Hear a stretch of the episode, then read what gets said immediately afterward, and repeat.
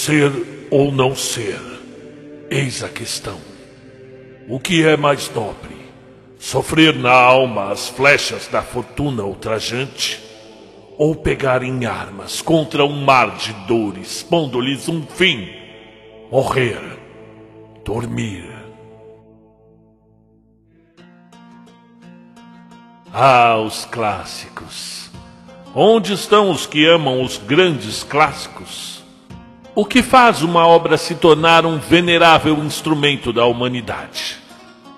Hoje vamos acompanhar a história de um filho que resolve pegar em armas contra um mar de dores. A maior história de vingança da humanidade. Do imortal William Shakespeare. Adaptado por Charles e Mary Lamb. Traduzido por Mário Quintana. Meu nome é Marcelo Fáfaro e eu vou te contar uma história.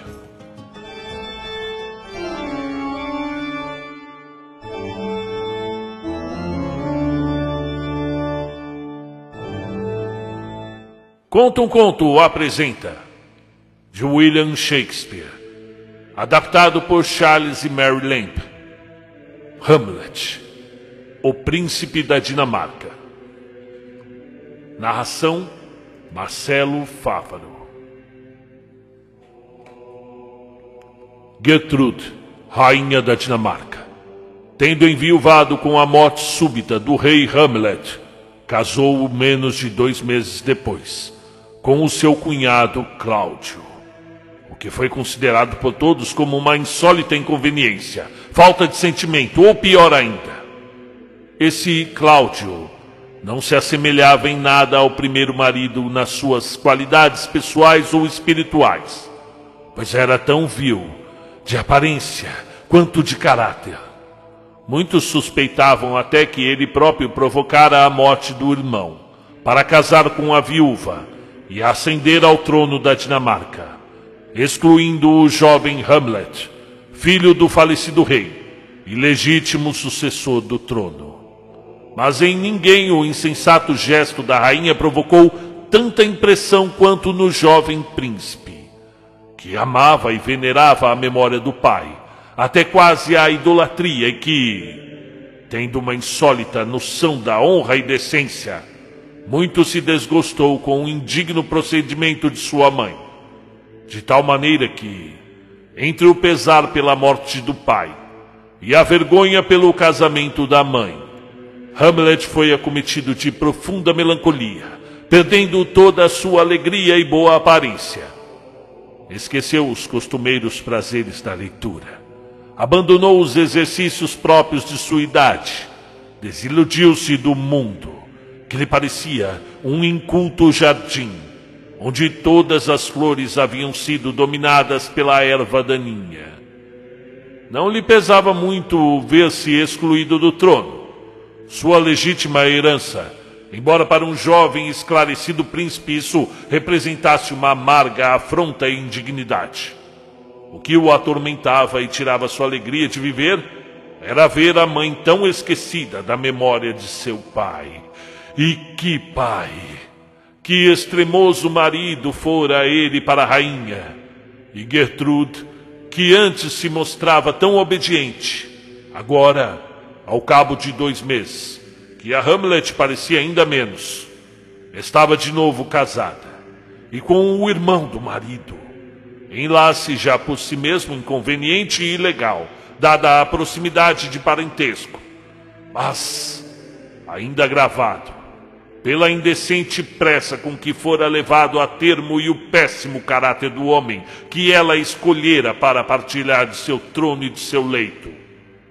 Era isso, mais do que a perda de dez reinos, que turvava o espírito do honrado príncipe. Em vão, sua mãe e o rei tentavam distraí-lo. Continuou a aparecer na corte vestido de preto, nem no dia em que sua mãe casou ele deixou o luto. E ninguém pôde convencê-lo a assistir a qualquer festividade desse desgraçado dia. O que mais o torturava era a incerteza quanto às circunstâncias da morte do pai. Cláudio fizera constar que ele fora picado por uma serpente, mas o jovem Hamlet suspeitava que o próprio Cláudio fosse a serpente, ou falando claro, que assassinara o rei para se apoderar da coroa. Uma serpente no trono. Até que, até que ponto eram justas suas conjecturas? O que devia pensar da mãe? Até onde a rainha fora conivente com o crime? Dera o seu consentimento para que isso se consumasse? Tais eram as dúvidas que obcecavam Hamlet até quase a loucura. Chegaram aos seus ouvidos que os soldados que montavam guarda na esplanada do castelo tinham visto, por três noites seguidas, três noites seguidas, à meia-noite, um fantasma que em tudo se semelhava ao falecido rei. O espectro trazia uma armadura igual a que o rei usava em vida. Aqueles que o viram, inclusive Horácio, amigo íntimo de Hamlet, concordavam na hora e no modo como surgia o fantasma. Vinha exatamente ao bater da meia-noite e parecia pálido, com uma expressão mais de pesar do que de cólera. Usava uma barba rala, cor de prata fosca como em vida. Não respondia ao que lhe falavam. Apenas uma vez ergueu a cabeça e fez menção de dizer algo. Mas nisso um galo cantou e a visão desvaneceu-se. Impressionado com o que lhe contavam e reparando na concordância dos depoimentos, o jovem príncipe concluiu que fora o fantasma do pai que eles haviam visto. Assim, resolveu montar guarda com os soldados naquela noite, para também ter a oportunidade de vê-lo. Dizia consigo mesmo que a aparição não viera à toa, mas sim porque queria comunicar algo. E se quedara silenciosa antes, era porque queria falar exatamente com ele, o seu filho. Então aguardou com impaciência o avanço das horas, e ao cair a noite pôs-se de sentinela com Horácio e o guarda Marcelo, na esplanada onde o espectro costumava aparecer. Como a noite fosse fria e o ar cortante, Hamlet, Horácio e o companheiro puseram-se a falar sobre o tempo. E de súbito, Horácio interrompeu a conversa, anunciando a chegada do fantasma à vista do espírito. Hamlet se encheu de espanto e medo. A princípio invocou os anjos e os ministros celestiais para defendê-lo, pois não sabia se era um bom ou mau espírito, se vinha por bem ou por mal. Mas, pouco a pouco criou coragem. Seu pai, como parecia, lançou-lhe um olhar ansioso, como se desejasse falar com ele. Estava tudo tão semelhante ao que for em vida, que Hamlet dirigiu-lhe a palavra. Chamou-o pelo nome.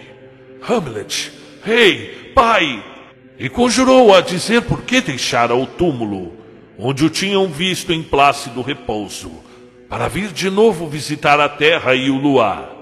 Suplicou que revelasse o que deviam fazer para devolver a paz ao seu espírito. O fantasma acenou a Hamlet para que o seguisse a um local mais afastado, onde ficassem a sós. Horácio e Marcelo tentaram dissuadir o príncipe de segui-lo, temendo tratar-se de um mau espírito que quisesse atraí-lo para o mar próximo ou para cima de um penhasco, onde assumiria alguma forma horrível que privaria o príncipe da razão. Esses avisos e pedidos em nada alteraram a decisão de Hamlet que pouco apego tinha à vida para recear perdê-la. Quanto à alma, dizia que lhe poderia fazer um espírito, sendo ela imortal. Sentia-se audaz como um leão e, desvencilhando-se deles, seguiu o fantasma. Quando se viram a sós, o espírito rompeu o silêncio e disse que era o fantasma de Hamlet, seu pai que fora cruelmente assassinado por Cláudio, com o intuito de lhe suceder no leito e no trono. Dormia no jardim, como todas as tardes, quando o seu pérfido irmão furtivamente se aproximou, vertendo-lhe nos ouvidos o venenoso suco do memendro, o qual corre como um azogue por todas as veias do corpo, envenenando o sangue e espalhando por toda a pele uma crosta leprosa.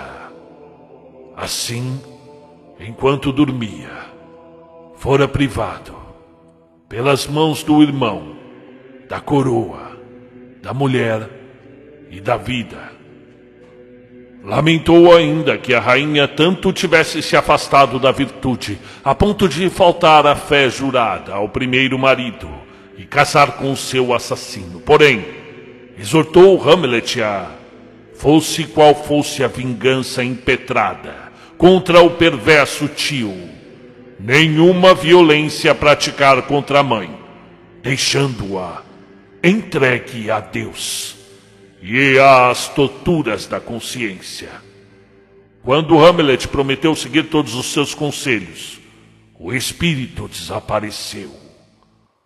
Ao ficar só, Hamlet resolveu esquecer instantaneamente tudo quanto tinha na memória, tudo quanto aprendera nos livros ou pela observação, e nada, nada a partir daquele momento devia viver no seu cérebro, a não ser a lembrança do que o fantasma revelara e pedira. Só contou o que se passara nessa conversa ao amigo Horácio e conjurou este e Marcelo a guardarem o mais estrito segredo do que haviam presenciado aquela noite. O terror que a visão produziu em Hamlet quase lhe arrebatou a razão, receando por o tio de sobreaviso, com suspeitas de que tramava algo contra ele ou que tudo sabia a respeito da morte do pai, Hamlet tomou a estranha resolução de se fingir de doido. Achava que seria mais possível, menos passível de suspeitas, se o tio o considerasse incapaz de qualquer projeto sério e que sua real perturbação de espírito mais facilmente passaria despercebida sob o disfarce da demência. Desde então, Hamlet começou a afetar certa esquisitice no vestuário, nos gestos e nas palavras. Então perfeitamente se fez louco que o rei e a rainha se deixaram enganar. Não julgando a morte do pai causa suficiente para produzir tal desequilíbrio, pois não sabiam da aparição. Ambos concluíram que a doença de Hamlet era causada por amor e julgaram ter-lhe descoberto o objeto. Antes de mergulhar na melancolia, Hamlet amara, sim, profundamente, uma encantadora jovem chamada Ofélia, filha de Polônio, ministro do rei. A ela mandara cartas, anéis e protestos de amor, nos quais ela acreditara. Suas últimas preocupações, porém, haviam feito com que a negligenciasse e desde que planejara fingir loucura, começara a tratá-la com indiferença e até mesmo com rudeza. Em vez de lhe censurar a falsidade, a boa moça estava persuadida de que era apenas o estado de espírito dele e não o desamor que o tornara menos solícito. Comparava as faculdades daquele espírito outrora nobre e seu excelente entendimento com Alcinos, capazes da mais linda música mas que, quando tocados fora do tom ou rudemente manejados, produzem apenas um áspero e desagradável barulho. Embora a grave missão de Hamlet não se adequasse a galanteios nem à paixão, ele não podia evitar a doce lembrança de Ofélia. Num desses momentos, ao considerar que fora insensatamente, insensatamente duro com a amada, escreveu-lhe uma carta, cheia da mais arrebatadora paixão e de termos extravagantes, condizentes com a sua pretensa loucura, mas também semeada de algumas graciosas mostras de afeto, que convenceram Ofélia de que ainda permanecia um amor profundo no íntimo do coração de Hamlet. Dizia-lhe que duvidasse que as estrelas fossem de fogo e que o sol se movesse que a verdade fosse verdade, mas que não duvidasse de que ele a amava. E assim por diante. Como boa filha, Ofélia mostrou a carta ao pai, e o velho julgou-se no dever de comunicá-la ao rei e à rainha, que passaram a atribuir a loucura de Hamlet ao amor. A rainha alegrou-se que os encantos de Ofélia fossem a causa do transtorno de Hamlet, pois essas mesmas virtudes é o que fariam voltar à normalidade. No entanto, o mal de Hamlet era mais profundo do que ela supunha. Para assim ser curado, o fantasma do pai ainda lhe obsedava a imaginação e a sagrada intimação que fizera de vingar a sua morte. Não lhe permitia repouso enquanto não fosse cumprida. E cada hora de adiamento parecia a Hamlet um pecado e uma violação às ordens do pai. Contudo, não seria nada fácil matar o rei, sempre cercado por seus guardas. Sem falar na constante presença da rainha, que contribuía um obstáculo intransponível aos seus intentos. Aliás, o simples fato de o usurpador ser marido de sua mãe já lhe causava certo remorso e embotava o seu ânimo. Matar um semelhante era em si algo odioso e terrível a um temperamento tão bondoso quanto o de Hamlet. A própria melancolia e prostração de espírito em que mergulhava, mergulhara, eh, provocavam nele uma irresolução que o impedia, o impedia de recorrer a extremos. E além disso, não podia deixar de alimentar alguns escrúpulos. Seria o espírito, do, na verdade, do seu pai ou do diabo? Que podia assumir a forma que lhe aprovesse, conforme ouvira dizer, e que assim teria se apresentado sobre o aspecto do falecido rei, apenas com o fim de se aproveitar de sua fraqueza e de estado de espírito para induzi-lo a praticar um ato tão desesperado como um assassinato. Enquanto Hamlet se achava nessa irresolução e aguardava provas mais concludentes do que um fantasma, que bem podia ser uma simples ilusão. Chegaram à corte certos comediantes, que outrora Hamlet grandemente apreciara. Gostava principalmente de ouvir um deles recitar uma trágica tirada, em que era descrita a morte do velho Príamo, rei de Troia, e a dor da rainha Écuba. Hamlet deu as boas-vindas aos velhos amigos comediantes e pediu ao declamador que, recitasse seu trecho favorito. O ator o fez com tanta vida, representando o cruel assassino do fraco e velho rei com a destruição do seu povo e da cidade pelo fogo, e o desvario da velha rainha, a correr descalça pelo palácio, com um triste trapo onde é a cabeça que antes ostentara uma coroa, e uma toalha colocada às pressas sobre os ombros que antes haviam envergado um manto real que arrancou lágrimas de todos os presentes. Aliás, ele próprio recitava com a voz embargada e vertia lágrimas verdadeiras com a história. Se aquele comediante, pensou Hamlet, comovia-se com uma ficção, a ponto de chorar por quem nunca vira, que tibieza a dele, Hamlet, que tendo um motivo palpável para se exaltar, o assassinato de um rei verdadeiro e o seu querido pai. Ainda assim estava tão pouco abalado. Como permitia que sua vingança dormisse durante todo aquele tempo num torpe esquecimento? Enquanto meditava sobre os atores. A arte do palco e os efeitos de uma boa peça bem representada exerce sobre o espectador. Lembrou-se de certo assassino que, vendo em cena um crime de morte, tão abalado ficara com a semelhança das circunstâncias, que ali mesmo confessara o assassinato que cometera.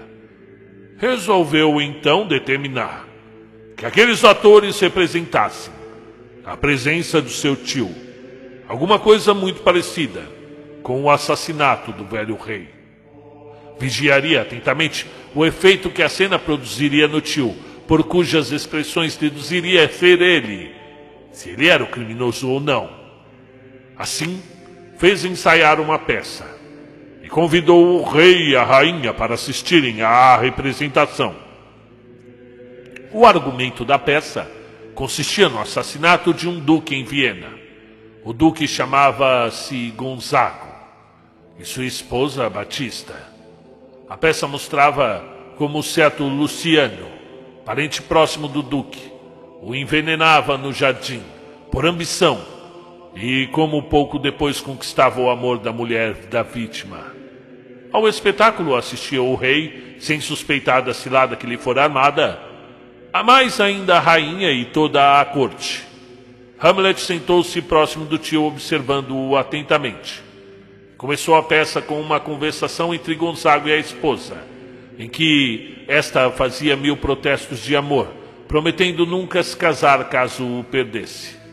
Se contraísse as segundas núpcias, devia ser amaldiçoada pois só o faziam as mulheres perversas que matavam o primeiro marido.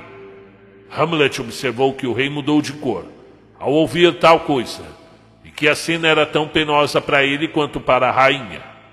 Mas, quando Luciano, de acordo com a trama, envenenou Gonzago, adormecido no jardim, a semelhança com seu próprio caso, de tal modo abalou a consciência do usurpador, que não lhe foi possível manter-se no lugar até o fim do espetáculo e de súbito reclamou luzes para o acompanharem até os seus aposentos. E simulando ou realmente sentindo um mal repentino, deixou abruptamente o teatro. E com a partida do rei, encerrou-se o espetáculo. Mas Hamlet já estava suficientemente convencido de que eram verdadeiras as palavras do fantasma e num assomo de alegria, como acontece a quem se vê subitamente aliviado de uma grande dúvida ou escrúpulo, jurou a Horácio que havia de cumprir as ordens do espectro. Antes que pudesse planejar a forma de executar a vingança, porém, a rainha, sua mãe, o chamou para uma entrevista privada em seus aposentos. Fora por vontade do rei que ela mandara chamar Hamlet a fim de lhe participar, o quanto o seu procedimento aborrecera a ambos. O rei, desejoso de saber tudo o quanto se passasse na referida entrevista e temeroso de que o relato parcial da rainha encobrisse certas palavras de Hamlet que muito interessava, ordenou a Polônio. Polônio era um velho conselheiro de Estado que se ocultasse atrás das cortinas para ouvir tudo. Esse ardil era particularmente adequado à índole de Polônio, que envelhecera nas intrigas da corte e se comprazia em conhecer as coisas por meios indiretos. Quando Hamlet se viu em presença da mãe, esta começou a condenar seu procedimento, acusando-o de ofender seu pai, referindo-se ao rei, o tio. Ao ouvi-la dar nome tão querido, e venerando aquele que na verdade nada mais era que o assassino do seu verdadeiro pai, o príncipe replicou com aspereza: Mãe, tu é que fizeste uma grande ofensa ao meu pai. A rainha disse que esta era uma resposta tola. É a resposta que tua pergunta merece. Perguntando-lhe então a rainha se esquecera com quem estava falando. Ai de mim, bem desejaria eu esquecê-lo. Essa rainha, a esposa do irmão do teu marido, e minha mãe, como eu desejaria que não o fosses. Bem, se me mostras tão pouco respeito, vou mandar-te a quem te possas falar. Já ia se retirando, para mandar o rei ou Polônio falar com ele. Mas Hamlet não quis deixá-la partir. Agora que a tinha sozinha consigo, desejava fazê-la compreender o seu triste procedimento. Tomando-a pelo pulso, fê-la voltar e sentar-se. Assustada com a rudeza e temendo que ele, na sua loucura, lhe fizesse algum mal, a rainha gritou. E nisso ouviu-se uma voz por trás do reposteiro: Acudam! Acudam a rainha! Julgando estar o próprio rei ali escondido. Hamlet sacou a espada e cravou-a no lugar de onde a voz partira, como que trespassasse um rato. Cessando a voz, concluiu que a criatura morrera. Ai de mim! exclamou a rainha. Que sangrento crime praticaste! Sim, um sangrento crime, minha mãe, mas não tão vil como o teu que mataste um rei e casaste com o cunhado. Hamlet já fora demasiado longe para se interromper, e agora estava disposto a falar francamente com a mãe, e prosseguiu. Assim, o virtuoso príncipe fez a rainha ver a hediondez do seu procedimento. Ao esquecer o falecido rei em tão curto espaço de tempo, para se casar com o irmão e assassino dele. E tal ato bastava, após os juramentos que ela fizera ao primeiro marido, para tornar suspeitas as juras de mulher, transformar toda a virtude em hipocrisia, fazer dos contratos nupciais menos que promessas de jogadores, e da religião simples brincadeira e palavreado. Diz que ela cometera um crime que envergonhava o céu e entristecia a terra. E mostrou dois retratos, um do falecido rei e outro do seu segundo marido, pedindo-lhe que observasse a diferença. Que graça no aspecto de seu pai, como se parecia com um deus, os cabelos de Apolo, a fronte de um Júpiter, o olhar de Marte, a postura de Mercúrio recém-pousado na crista de um monte que se perde nos céus. Tal homem frisou. Tinha sido o marido dela. A seguir mostrou-lhe quem ela o substituíra.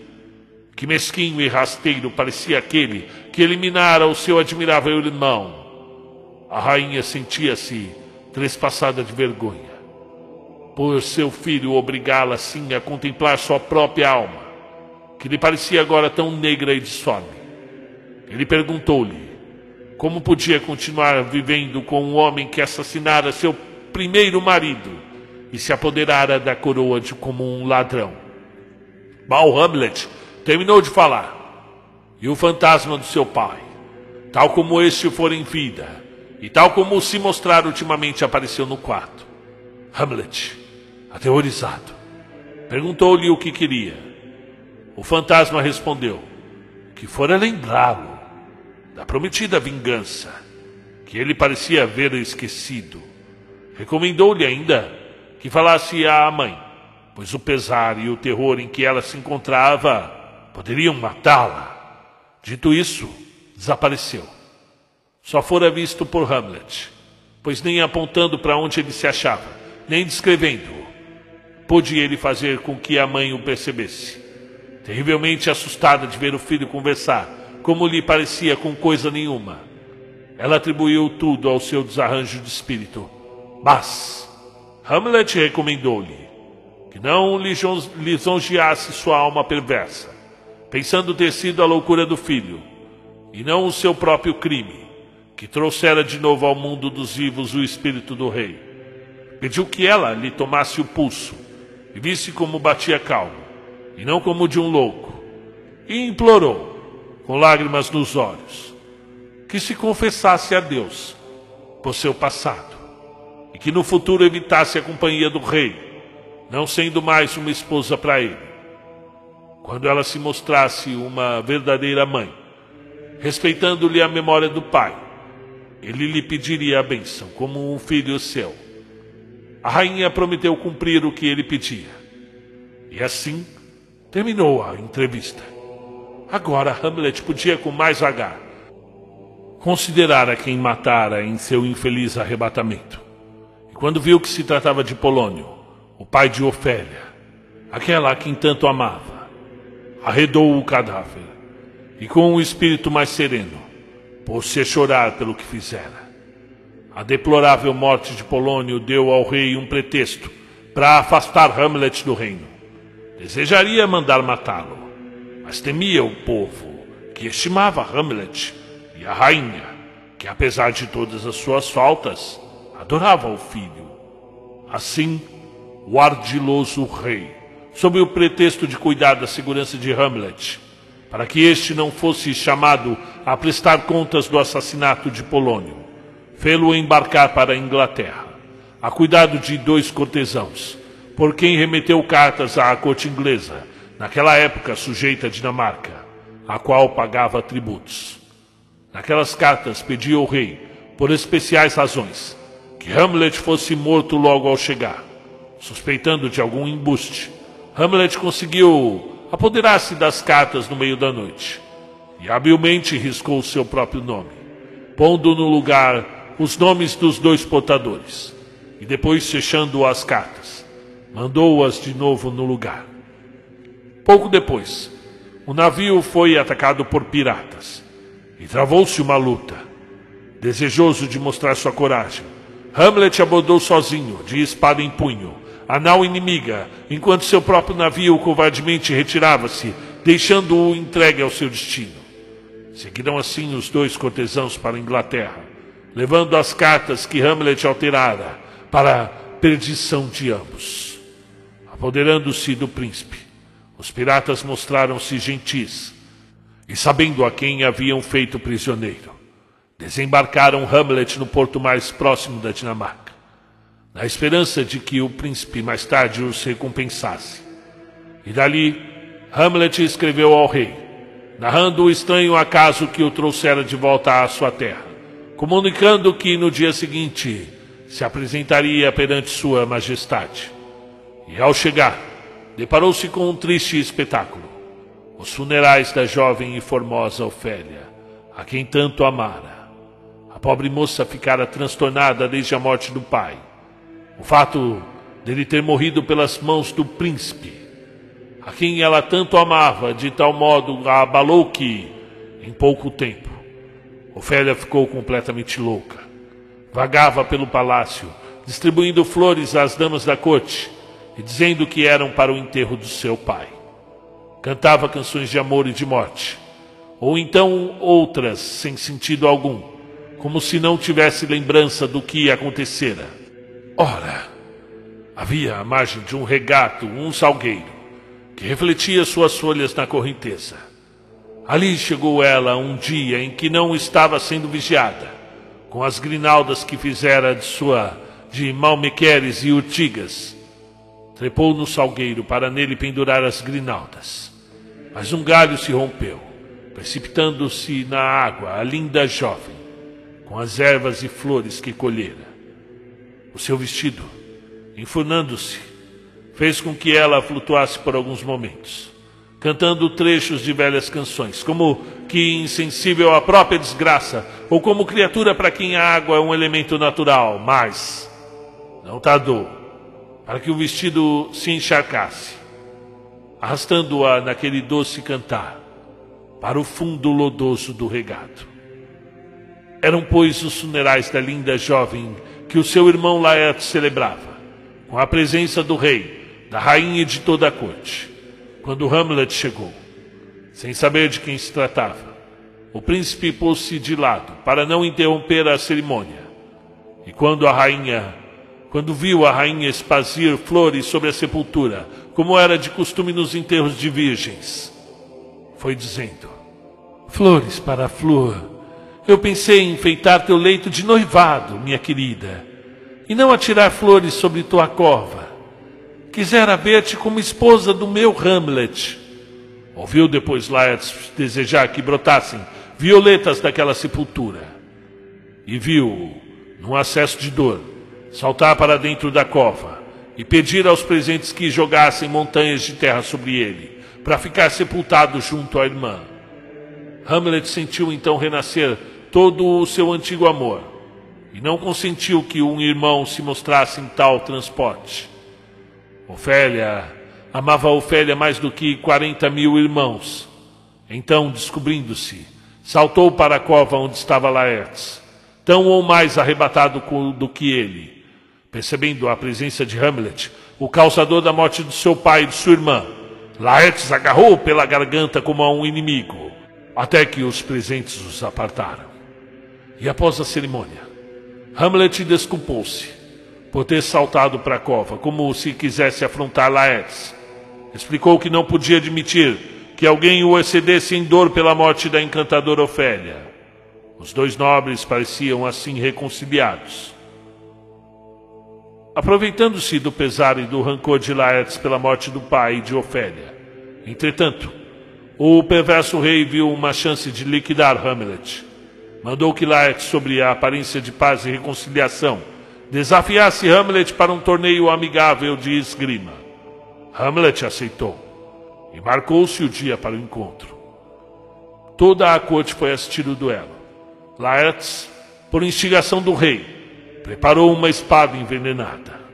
Os cortesãos fecharam grandes apostas, pois tanto Hamlet quanto Laertes eram exímios esgrimistas, sem suspeitar da cilada de Laertes.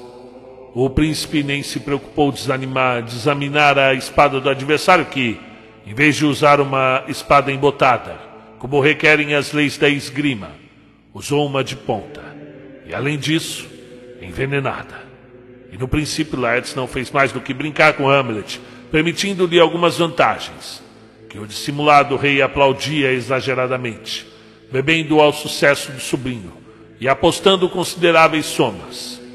Pouco depois, no ardor da luta, Laertes feriu mortalmente a Hamlet. Este, enfurecido na confusão da peleja, trocou sua inofensível espada pela espada envenenada de Laertes e com ela o feriu, tornando-o vítima de sua própria perfídia. Nesse instante, a rainha gritou que estava envenenada. Bebera inadvertidamente de uma taça que o rei preparara para Hamlet. Caso este, no calor da luta, pedisse de beber. Se Laertes falhasse, tinha sim o traiçoeiro naquela taça um veneno infalível para Hamlet. Mas se esquecera de prevenir a rainha, que tomando toda a beberagem, logo morreu, exclamando seu último suspiro, fora envenenada suspeitando de alguma traição. Hamlet mandou fechar as portas enquanto procedia às necessárias indagações. Laertes disse que era desnecessário procurar, pois era ele o traidor. Sentindo que ia morrer, confessou toda a sua perfídia, dizendo também que Hamlet não tinha mais do que meia hora de vida, visto que para aquele veneno não havia antídoto. E pedindo perdão a Hamlet, expirou acusando o rei de ser um instigador de tudo, vendo que seu fim se aproximava e notando que algum veneno na ponta da espada ainda havia, Hamlet voltou-se de súbito para o seu traiçoeiro tio e cravou-lhe a lâmina no coração.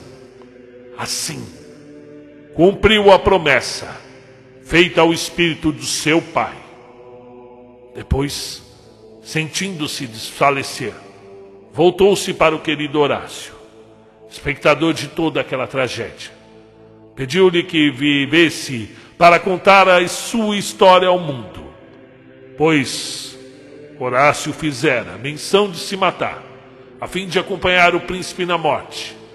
O amigo prometeu fazer um relato fiel, pois estava a par de todas as circunstâncias. E assim satisfeito, deixou de bater o nobre coração de Hamlet. Horácio e os presentes, com os olhos cheios de lágrimas, encomendaram a alma do amado príncipe à guarda dos anjos, pois Hamlet era grandemente estimado por suas nobres qualidades. E se houvesse vivido, seria sem dúvida o mais digno rei da Dinamarca.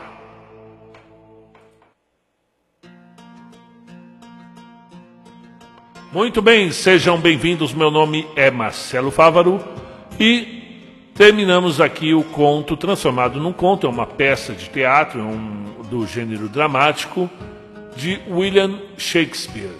Né? Então, é, é a tragédia de Hamlet, o príncipe da Dinamarca, o nome completo da obra, uh, geralmente uh, é abreviada apenas com Hamlet, e foi escrita entre 1599 e 1601, ok? Nesse, nessa virada do século 16 para o século 17, ok?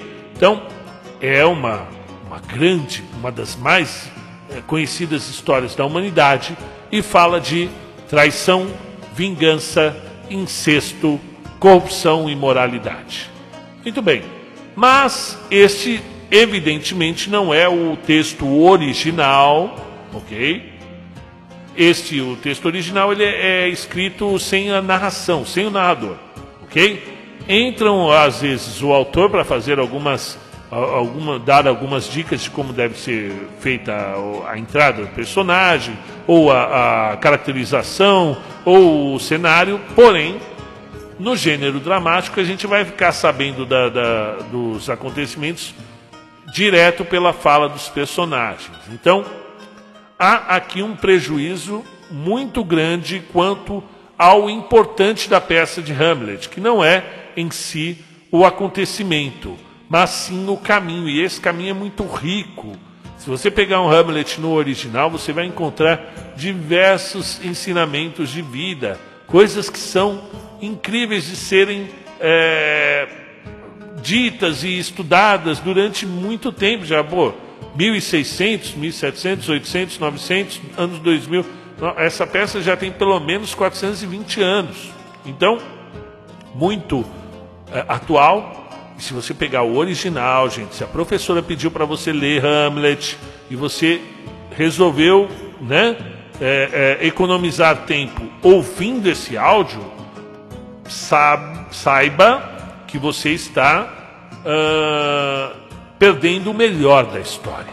Okay? Isso aqui é só o enredo, é uma adaptação para adolescentes que estão ainda se introduzindo no universo de William Shakespeare, que foi um um dos maiores escritores da história da humanidade, o maior da língua inglesa, com certeza.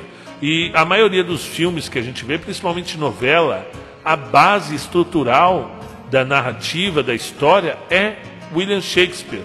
Tanto por suas comédias, que são, foi um período onde ele escreveu uh, A Megera Domada, Sonhos de uma Noite de Verão, são diversas uh, obras que, que são muito engraçadas e são encenadas até hoje e também as tragédias, ok? Então William Shakespeare tem o Rei Lear, tem Romeu e Julieta, tem Macbeth, tem Otelo. Então, todas elas histórias muito conhecidas que volta e meia vai voltar na sua vida, vai aparecer de alguma forma, ou um professor vai mandar você ler, ou uma namorada gosta, ou uma peça de teatro que você foi assistir, porque é um escritor da língua inglesa mais popular da história, ok? Então, pessoal, para nós termos uma noção do que é o, o, Hamlet, primeiro que ele não é escrito em prosa, é escrito em versos. Até essa época, toda a narrativa era feita em, em versos, ok? Então, o gênero dramático. Então, algumas passagenzinhas do Hamlet, como por exemplo, quando ele fala algo de podre no reino da Dinamarca. Ou, né? a, a frase mais conhecida do, do, do Hamlet, a mais conhecida do Shakespeare e uma das mais conhecidas de toda a história da literatura: ser ou não ser. Eis a questão. Foi assim que eu abri o texto hoje. E ele tem essa dúvida: né? se ele vai para o tudo ou nada, para a voadora dos dois pés, ou se ele aceita as duras setas do destino ali, né? as, as agressões, né? O que é mais nobre? Sofrer na alma as flechas da fortuna ultrajante, ou seja, apanhar quietinho, ou pegar as, as armas contra um mar de dores, pondo-lhes um fim, e assim morrer, dormir, né? Porque tem essa. Ah, não adianta você ir para o pau também, que você pode morrer, né? Então o que é mais nobre? E aí, essa é a grande questão do Hamlet: vou me vingar e morrer por isso? ou vou deixar quieta essa história e viver? Então, é um, uma frase que as pessoas vêm estudando, já tem muito tempo, 400 anos essa história aí. Então, aqui, ó. E aí tem aquela frase que ele se reporta a Ofélia, né, que ele fala para ela: duvida da luz dos astros, de que o sol tenha calor, duvida até da verdade, mas confie, meu amor. Poxa, legal, né? Bacana. Tem uma hora que ele vai explicar para o Horácio, amigo dele, né, que realmente era o pai dele, que existe espírito, essas coisas. E ele manda essa mais coisas no céu e na terra, Horácio, do que foram sonhadas na sua filosofia. Inclusive o próprio Machado de Assis pega essa frase emprestado para começar a cartomante. Não é isso? A Rita ela fala para o Camilo logo no comecinho, quando ela chega da cartomante, tentando explicar para ele que essas coisas de, de, de, sobrenatural, de espírito existem, né? Então, vamos ver aqui, o que mais que eu posso falar aqui do Hamlet? Acima de tudo, ser fiel a ti mesmo. disso se segue, como a noite ao dia, que não pode ser falso com ninguém. Então são alguns aforismos que ocorrem dentro do Shakespeare, do Hamlet, que nos leva a grandes eh, pensamentos, filosofias, reflexões, né? Não existe o bom ou o mal. É o pensamento que os faz assim. Então é isso. Gostaram do Hamlet? Já tinha lido? Já viu alguma peça dele? É aquele rapaz que segura o crânio e fala: ser ou não ser? Eis a questão. Não se esqueça de se inscrever, ativando o sininho. Você será lembrado quando tivermos outras narrações. É um vínculo muito importante para nós. Visite nossa plataforma no Apoia-se. Lá você poderá ser um patrocinador. Se preferir, nos encontre no aplicativo PicPay. As informações estão na descrição do vídeo. Essa foi a minha história de hoje. E qual é a sua história?